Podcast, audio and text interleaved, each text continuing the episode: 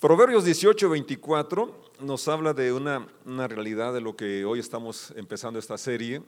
Ahí la tienes en pantalla. ¿Qué dice?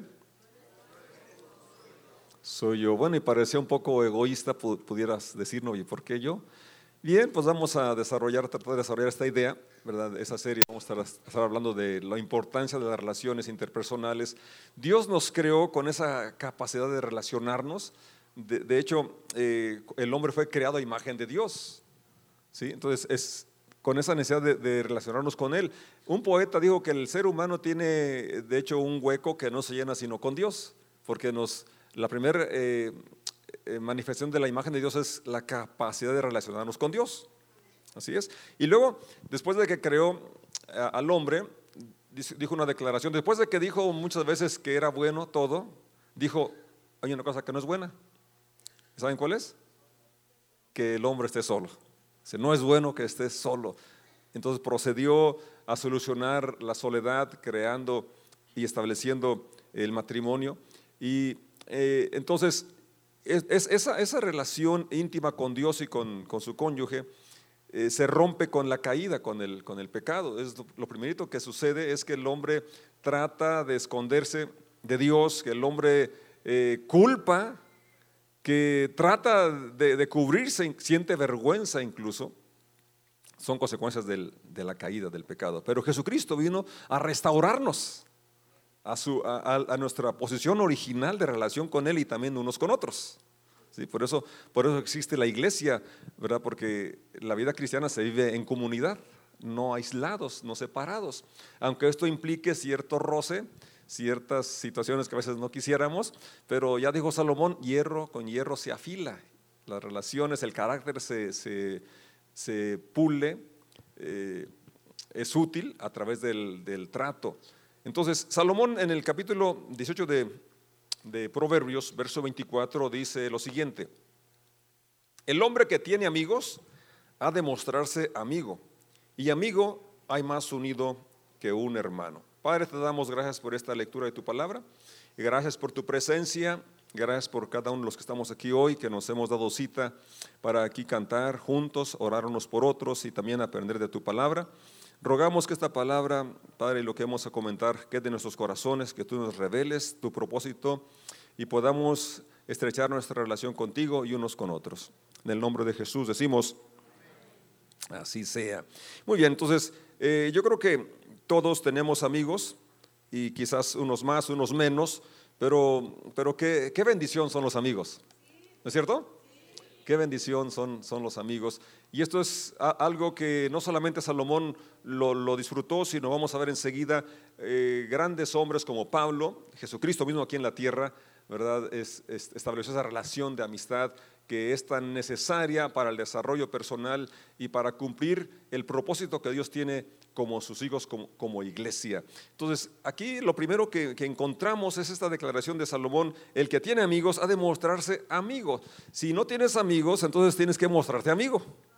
Es decir, tener esa disposición, esa solicitud de mostrar esa apertura, esa disposición de, cultivar esa, esa, relación. Cualquier relación interpersonal, eh, empezando con la más importante, con Dios, requiere de tiempo. ¿De qué requiere? De tiempo, requiere eh, de un esfuerzo quizás y, vamos a aprender algunos principios a través de algunas lecturas que vamos a estar compartiendo, pero em, iniciamos con esta. Si tú quieres tener amigos o ya los tienes, tienes que mostrarte amigo, amigable, y es decir, con la, con la apertura, con la disposición, ¿verdad? Que esto, que esto conlleva. Eh, y vamos a ver algunos principios eh, en el capítulo 17 del mismo libro de Proverbios, eh, el mismo escritor dice, en el verso 9, el que cubre la falta busca amistad, mas el que la divulga, ¿qué hace? Aparta al amigo. Y aquí podríamos tener el segundo principio. El primero es mostrarse amigo, disposición, apertura. ¿Así es? El segundo es cubrir las faltas de tu amigo. En lugar de divulgar una falla, un error que cometió, es cubrir esa falta. Ahora, no es solapar la falta, no es aprobar a lo que está mal. Es muy diferente a cubrirlo. creo que es en la amistad, es en la confianza donde más se presta para hacer las correcciones. Y creo que se recibe más cuando, cuando tú sabes que esa gente te está diciendo aquello porque te ama, porque te tiene confianza, porque te estima. ¿Es cierto?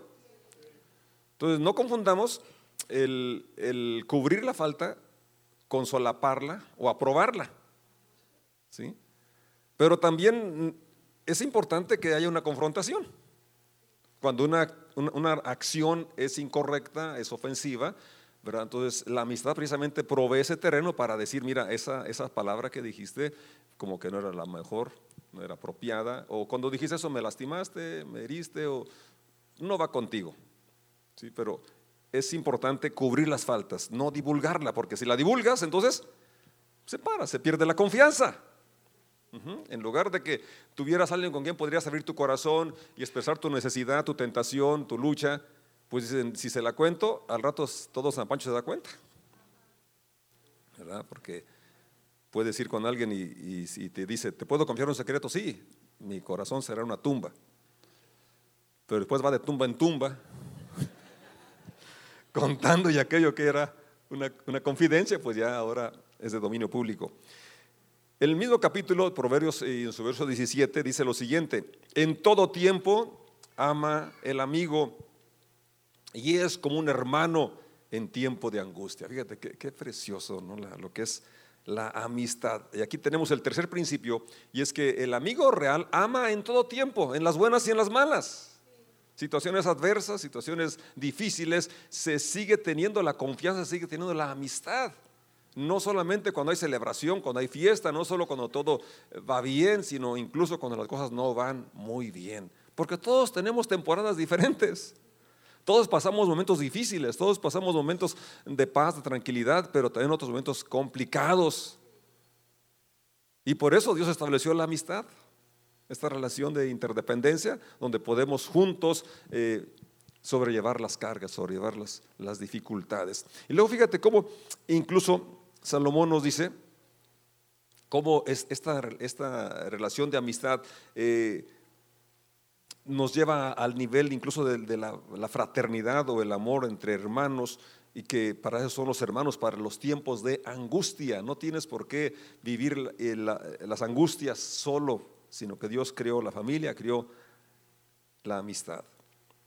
Pablo el gran apóstol Pablo, un hombre tan ungido por Dios, tan lleno de dones, nos dice en la segunda carta a los Corintios, eh, expresa esa, eh, vulnerabilidad o esa necesidad que él tenía de amistad y nos expresa a través de las cartas cómo él tuvo algunos amigos, buenos amigos, que eran sus colaboradores.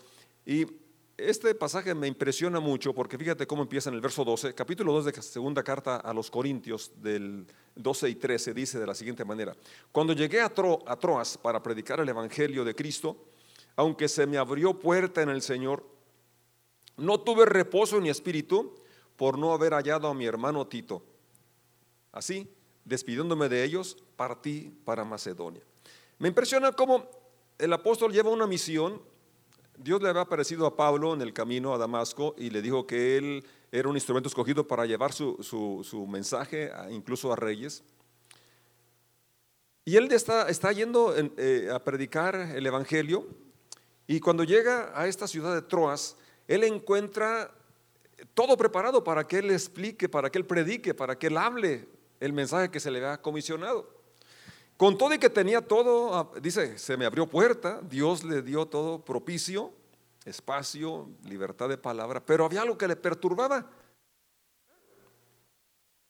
Dice el 13, no tuvo, no tuve reposo en mi espíritu. O sea que era algo más allá que nada más pensaba, sino que había una perturbación en él.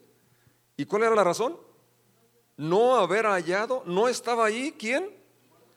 Su amigo que era como un hermano, Tito. Y esto nos habla que no importa qué tan espiritual seas, qué tan, eh, tan grande sea la misión que tengas, necesitamos amigos. Necesitas amigos. Y Pablo no solamente lo admitió, sino que lo está escribiendo para nuestra enseñanza. Hay muchos, entre líneas podemos ver en esas expresiones esa, calidez que había en el apóstol Pablo, que con todo y su, su espiritualidad y sus eh, eh, responsabilidades que conllevaba eh, ese ministerio tan grande de, de ser apóstol, él tenía tiempo para cultivar la amistad. Y no solo la cultivó, sino que la expresó. Y eso es lo que me impresiona de él, ¿no? Esa capacidad de, ser vulnerable, de, manifestar sus sentimientos y de decir, aunque tenía el púlpito preparado, tenía la audiencia lista, había algo que perturbaba mi espíritu. O sea, algo, algo profundo realmente. ¿Y la razón cuál es? Que no estaba su hermano Tito. Entonces, de aquí lo que, lo que aprendemos es que aunque haya un ministerio muy grande, debemos de apartar tiempo para cultivar las relaciones de amistad. Y luego, el verso que leemos, el 13, es decir, fíjate, tenía la puerta abierta allí en Troas. Y sin embargo, dice el verso 13, el final, si lo proyectan para que lo lean conmigo, ¿qué es lo que hace Pablo con todo y que tenía todo preparado para seguir predicando en Troas el Evangelio, ¿qué hace?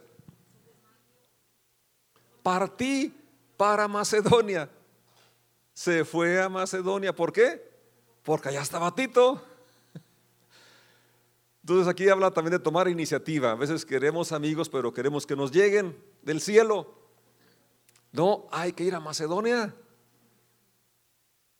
Hay que ir a donde están. Hay que tener interés por ellos y hay que hacer el espacio para buscarlos. Verso, el capítulo 7 relata, Pablo sigue, él tenía su estilo de escribir así, ¿verdad? Tenía una idea y la lanzaba y luego se acordaba otra cosa y la escribía. Y, eh, eran cartas personales a las iglesias, pero su, su, estilo de escritura así es, por eso a veces nos cuesta interpretarlas correctamente porque pensamos que, que la idea es la misma idea, pero ya cambió de tema, esto de idea. Entonces, él está hablándonos en el capítulo 2 de, esa situación que perturbaba su espíritu y luego ya pasa a otros temas y en el 7 retoma el tema de Tito. Capítulo 7, verso 5. Dice, porque de cierto, cuando vinimos a Macedonia, ¿por qué fue a Macedonia? Porque quería buscar a Tito. Y dice aquí en plural, porque alguien lo acompañaba seguramente, por lo menos Lucas, que es el, era el que escribe los hechos y el que eh, colaboraba también con él. Ningún reposo tuvo nuestro cuerpo, sino que en todo fuimos atribulados, de afuera conflictos, de dentro temores. Pero Dios, diga conmigo, pero Dios. Verso 6, fíjate qué, qué maravillosa es la amistad y cómo la amistad Dios quiere utilizarla como, como un bálsamo para bendecir a otras personas.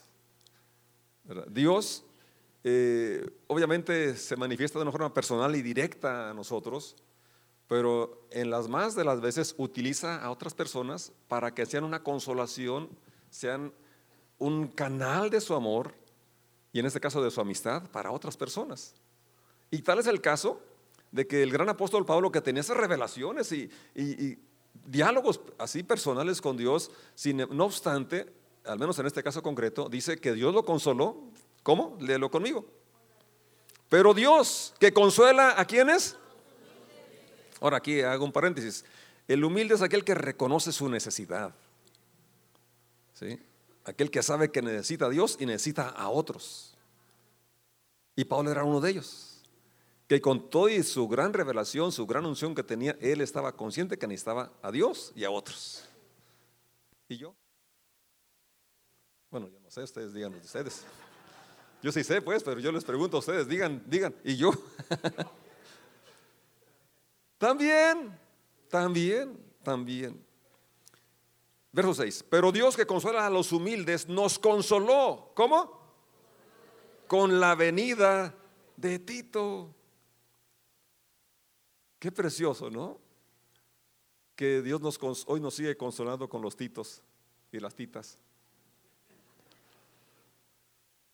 Pero lo más importante, fíjate cómo regresando a nuestro nuestra serie, no eres tú, soy yo. Es decir, Porque todos, todos, casi cuando hablamos de amistad pensamos en, en, qué amigos eh, son los que me tratan, o me escuchan, o me ayudan. Pero aquí quisiera enfocarlo a, cuántos estoy yo ayudando.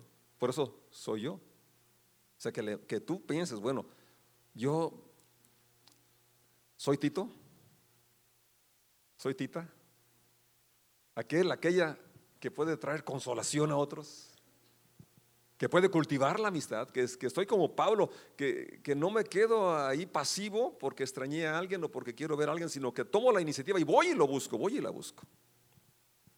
Ya hago el espacio para hacerlo. Es lo que estamos viendo aquí. Sí, por eso es nuestro, nuestro tema. No eres tú, soy yo. Soy yo el que tengo que tomar la iniciativa. Soy yo el que si quiero amigos debo mostrarme amigos. Soy yo el que tengo que tener la, la eh, crear la confianza y no divulgar las faltas. Soy yo quien debo tener esa capacidad de ser confidente, de cubrir las faltas y de en todo tiempo amar, no solamente en las buenas, sino también en las difíciles. Así es, tomar la iniciativa e ir y buscar a los amigos. Y luego entonces, haciendo esto, seríamos el instrumento, como lo fue Tito, para traer consolación. Dice el verso 7, siguiendo la lectura de segunda a Corintios, en el capítulo 7 que estamos considerando, y no solo con su venida, sino también con la consolación con que Él había sido consolado en cuanto a vosotros, es decir, dar y recibir. Esto es, eso es la vida, eso es, eso es ser parte de un cuerpo. Damos y recibimos, recibimos y damos haciéndonos saber vuestro gran afecto, vuestro llanto, vuestra solicitud por mí, de manera que me regocijé aún más. Entonces, Tito había sido consolado cuando se dio cuenta, ¿verdad?, del afecto, de, incluso las lágrimas y la solicitud que tenían por el apóstol, y por eso Pablo estaba feliz, estaba contento. En la, segunda carta, eh, estamos considerándola, ahora el capítulo 8, Pablo, el verso 23 dice, en cuanto a Tito, es mi compañero y colaborador para con vosotros, y en cuanto a nuestros hermanos, son mensajeros de la iglesia, de las iglesias y gloria de Cristo. Mi compañero y colaborador para con vosotros. Qué precioso, ¿verdad? Cuando en los equipos se desarrolla esa, esa, esa, amistad y podemos saber que estamos colaborando en la empresa de Dios, pero que al estar en el equipo somos eso, un equipo, somos amigos, no enemigos. Tenemos un enemigo común. ¿Sí? Y no es el colaborador, sino que el colaborador es eso, un amigo que colabora por la misma causa de extender el reino de Dios. Y Dios permita que esa amistad se desarrolle en, la iglesia en general, pero en los equipos de trabajo, en los grupos de estudio. E, eso es lo que Dios espera, es, es la forma como funciona el Evangelio. En la segunda carta de Pablo a Timoteo, el capítulo 1, verso 1 al 5, dice, Pablo, apóstol de Jesucristo por la voluntad de Dios, según la promesa de la vida que es en Cristo Jesús, a Timoteo, amado hijo. Otro de sus amigos, Timoteo, a los que había adoptado como hijos. Gracia, misericordia y paz de Dios Padre y de Jesucristo nuestro Señor. Verso 3. Doy gracias a Dios, al cual sirvo desde mis mayores con limpia conciencia, de que sin cesar me acuerdo de ti en mis oraciones noche y día. ¿Esto es amistad? Pablo habla de que la relación que tenía con Timoteo era tan estrecha que dice que se acordaba sin cesar de él en sus oraciones. No la oración del domingo, no la de cada mes, sino cuánto? Todos los días, de noche y de día. Y dice en el verso 4, deseando verte, al acordarme de tus lágrimas para llenarme de gozo, trayendo a la memoria la fe no fingida que hay en ti, la cual habitó primero en tu abuela Aloida y en tu madre Eunice, y estoy seguro que en ti también, deseando verte. Primero habla cómo entonces la amistad nos lleva a orar. Así es, a orar por, por nuestros amigos, si están bien, pues porque están bien. Y para que sigan bien. Si están mal, pues para que Dios los ayude a pasar esa etapa. Que, sepan que hay un respaldo, que sepan que hay alguien que se interesa por ellos, orar por ellos. Entonces aquí vemos otro principio. Si quieres amigo, has de mostrarte amigo. Así es. ¿Cómo? Cubriendo faltas. Así es. ¿Cómo? Amando en todo tiempo, en las buenas y en las malas. difíciles y de bonanza, ahí está. Eh, ¿Cómo? Tomando iniciativa, partir, ir a. ¿Así es? ¿Me van siguiendo? Ok, entonces, eh, siendo como Tito, recibiendo consolación para dar consolación, siendo compañero, siendo colaborador con, con la visión, del trabajo que tiene nuestro amigo, y siendo lo que Pablo hacía, orando por ellos, expresando el deseo de verlos. En esa misma carta, Pablo en el versículo 4 dice, deseando verte. Y más adelante, en el, en el capítulo 4, verso 9 de la misma carta, dice, procura venir pronto a verme. O sea que él, manifestaba eh, el, afecto, el cariño y también eh, la necesidad emocional o, relacional que, tenía. Y esto, esto nos habla, como dije hace un rato, ¿verdad? Que no importa qué, tan maduro, qué tan desarrollado, qué tan espiritual, qué tantos dones tengas, eh, Dios nos hizo con esa capacidad y esa necesidad de relacionarnos. Más adelante le vuelve a decir a Timoteo, procura venir antes del invierno. Y luego quiero que consideremos el Evangelio de Juan capítulo 15, versos 12 al, 17. Cuando el Señor está hablando, para mí esta es una de las porciones de la Biblia más, más emocionantes, donde también el Señor revela su corazón, y, está hablando con sus discípulos. Y dice en el verso 12 del capítulo 15 del Evangelio de Juan, este es mi mandamiento, que os améis unos a otros como yo os he amado. El Señor nos manda amar, es un mandamiento que lo reitera. Y luego nos dice cómo. Y la expresión máxima del amor, dice el verso 13, nadie tiene mayor amor que este, que uno ponga su vida por sus amigos. Y él es lo que hizo. Puso su vida, fíjense qué cosas tan increíbles, porque siendo enemigos nos reconcilió, siendo enemigos, porque hoy somos sus amigos, pero un tiempo yo no era su amigo, porque vivía contrario a su voluntad, vivía contrario a sus propósitos, vivía contrario a sus mandamientos. Entonces, ese estilo de vida, yo estaba en enemistad con Dios. Y porque yo así lo había decidido. Y dice Pablo, Dios muestra su amor para con nosotros en que siendo aún pecadores, Cristo murió por nosotros. Él dio su vida por nosotros, para reconciliarnos, para que tuviéramos esa comunión con Él. Pero no solo con Él, sino con nosotros mismos y con los que nos rodean. Porque así como se rompió al inicio la relación con Dios y con los que lo rodeaban, Jesucristo vino a restaurar la relación con, con Él, con Dios, con uno mismo y con los que te rodean. Qué afortunados somos.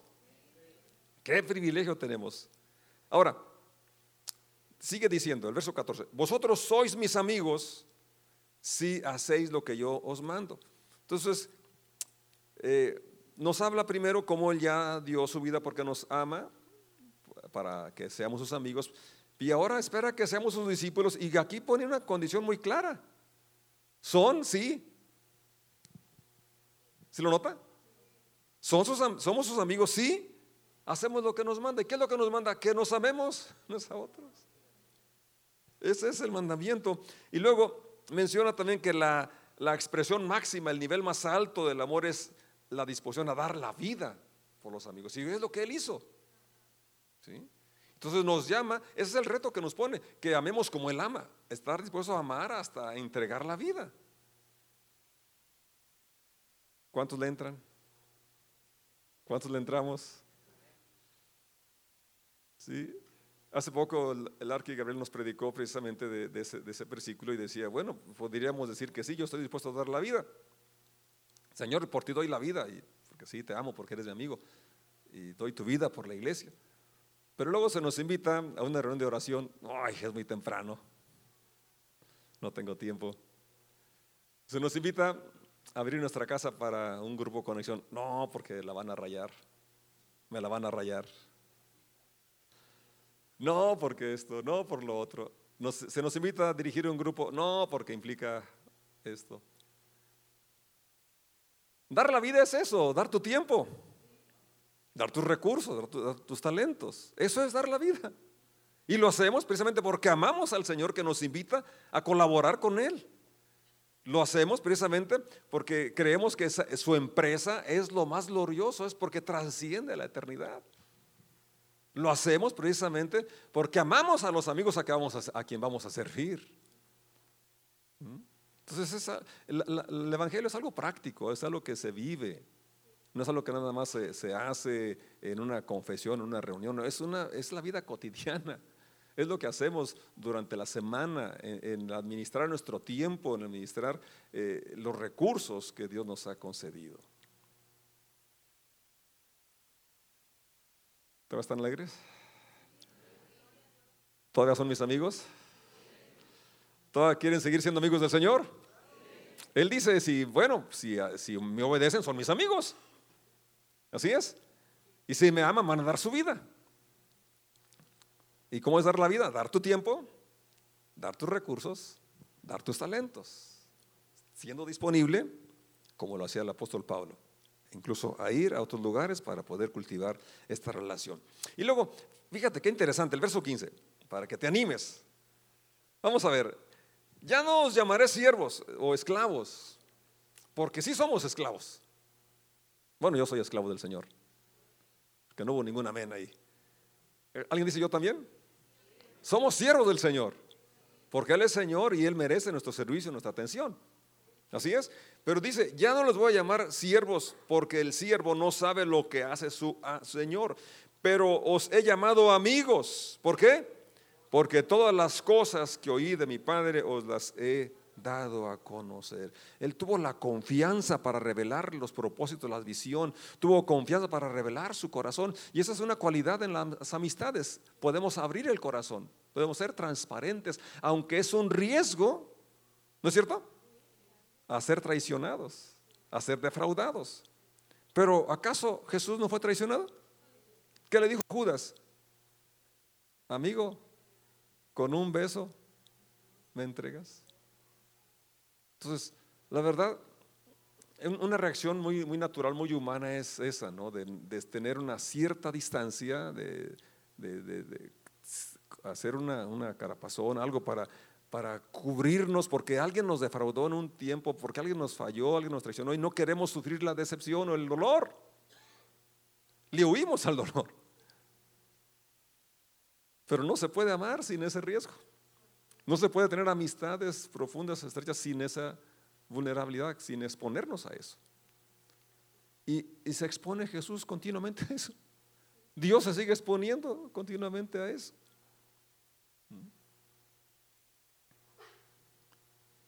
Él nos ha llamado amigos porque nos ha revelado sus planes, sus propósitos, nos ha abierto su corazón, nos ha confiado su reino, nos ha confiado su iglesia. Verso 16, fíjate, esto está más alentador todavía. No me eligieron ustedes a mí, sino que yo os elegí a ustedes y les he puesto para que vayan y lleven fruto y vuestro fruto permanezca, para que todo lo que pidierais al Padre en mi nombre, Él os lo dé. Dios te ha elegido esto es lo más importante. Dios te ha elegido y te llama su amigo y Él espera que disfrutes su amistad y de disfrutar esa amistad es que encuentres la motivación para expresarle tu amor en obediencia a lo que Él te ha encomendado. Cuando entiendes esta realidad, entonces nos podemos privar de unas horas de sueño, unas horas de descanso, o ciertas actividades eh, familiares o personales, porque sabes que estás extendiendo su reino, que estás en una empresa que toca almas, que toca vidas, que transforma vidas, preparándolas para la eternidad, trayendo alivio, trayendo consuelo a tantas miles de personas que necesitan alguien que tenga el amor de Dios que pueda dispensarlo, pueda darlo. En esto, y repite el verso dice, esto les mando, esto os mando, que se amen unos a otros. Abraham es el hombre, eh, por excelencia, el padre de la fe, se le llama así, porque él creyó a Dios, él le creyó a Dios. Y fíjate, por creerle a Dios es que fue llamado amigo de Dios. Hay algunos pasajes que dicen esta realidad. Uno de ellos es Santiago, capítulo 2, verso 23. Y se cumplió la escritura que dice, Abraham creyó a Dios y le fue contado por justicia. Tú eres justificado cuando le crees a Dios, cuando sabes que lo que Él hizo fue suficiente para salvarte, para perdonarte, para declararte sin pecado, sin culpa. Eso te hace amigo de Dios. Nos reconcilia con Dios. Abraham fue el primero que dio este paso de fe y espera Dios que tú y yo hagamos también esto. Que creas, que creamos que Dios nos ama, que Dios ya pagó el precio de nuestra redención, de nuestra libertad, que creamos que Él, Él nos llama amigos, que Él nos ha elegido para que seamos sus amigos. Fíjate, Él ministró a multitudes, sanó multitudes, alimentó a multitudes, pero solamente escogió a doce. Y tú eres uno de esos escogidos. Y luego de los doce, había tres que estaban más cerca de Él. Yo quiero ser de esos. ¿Y tú? Algo que hicieron ellos es que dejaron todo para seguirle. Y ahí está el precio, ¿verdad? Ahí está el precio, ahí está la invitación a dejar aquello que nos impida tener esa comunión con Él, porque la verdad vale la pena, vale la pena cultivar la relación más importante con nuestro Dios, porque eso nos habilita para entonces desarrollar amistades duraderas, amistades profundas, amistades que vamos a impactar nuestra, nuestra, nuestra ciudad, nuestro mundo.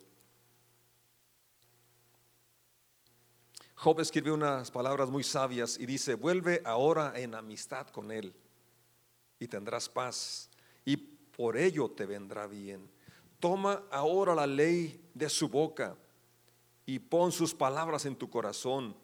Si te vuelves al omnipotente, serás edificado. Alejarás de tu tienda la aflicción. Es el capítulo 22 de Job, su verso 21 al 23. Vuelve ahora en amistad con Él. Dios espera que hoy retomemos ese primer amor que quizás se enfrió. Que hoy le demos la prioridad que necesita nuestra relación con Él.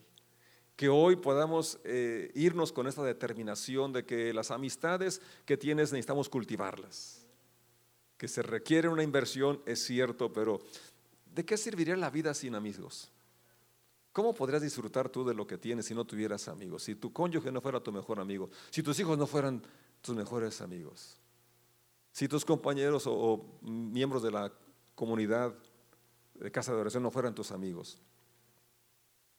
¿Para qué quisieras todo lo que tienes de cosas buenas si no tienes con compartirlos? ¿O por qué has de llorar solo? ¿Por qué has de sufrir solo? Si tienes amigos, si pudieras tener amigos. ¿Tienes amigos? Tenemos el reto de ser amigos. ¿Así es? Amén. Entonces, si, si hay un distanciamiento con tu mejor amigo que es Dios, dice el consejo que hemos leído, vuelve ahora en amistad con Él. Hoy es el día que te reconcilies, es el día que dejes aquello que te había apartado de esa relación tan importante con Dios que renuncies a tu egoísmo, renuncies al pecado y puedas restaurarte con Él. Y fíjate, dice, tendrás paz. Y por ello te vendrá bien. Ese mismo pasaje, quiero leérselos en la NTV, y dice, sométete a Dios y tendrás paz. Entonces te irá bien. Escucha las instrucciones de Dios y guárdalas en tu corazón. Si te vuelves al Todopoderoso, serás restaurado por lo tanto, limpia tu vida. Quisiera que estemos de pie y quiero repasar los puntos que creo importantes que en este momento traté de explicar. ¿Cómo podemos mostrarnos amigos? Cubriendo las faltas.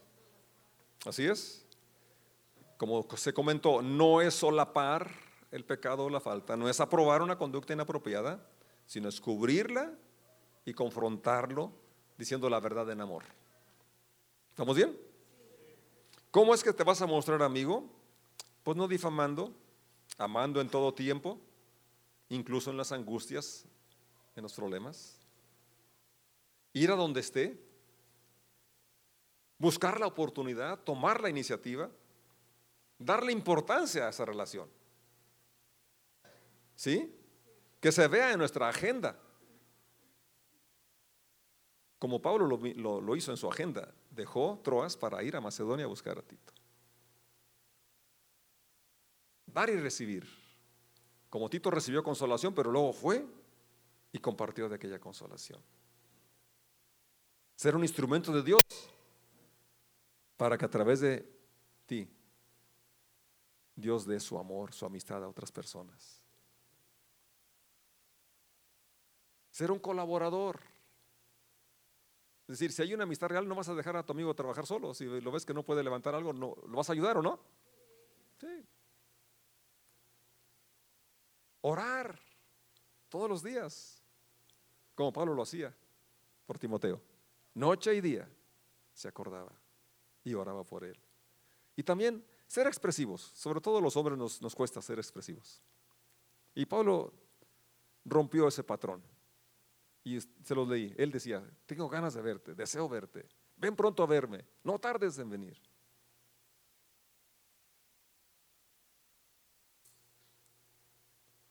Y sobre todo el modelo perfecto Jesucristo. Que Él les abrió su corazón, Él los, los llamó en su momento más difícil. No quería estar solo. Dijo, vengan, oren por mí porque estoy, estoy angustiado, estoy necesitado. Les contó la visión, el propósito. Y por eso digo, ya no son mis esclavos, no son mis siervos, son mis amigos, porque todo lo que oí de mi Padre se los he dado a conocer. Tengamos esa comienza de abrir nuestro corazón con el riesgo de que podemos ser defraudados. Pero es mejor ser sensibles y que suframos que endurecernos con, el tal, con tal de protegernos. Así podremos tener más el corazón de Dios, que Él sufre con los que sufren, que Él sufre cuando hay injusticias, que Él sufre con los que están marginados, que no tienen amigos. Pero tú y yo hoy tenemos el amigo por excelencia, que Él nos escogió precisamente para eso, para que seamos sus amigos. Y consolarnos y llevar consolación a tantas y tantas personas que necesitan hoy, por hoy, ser consoladas.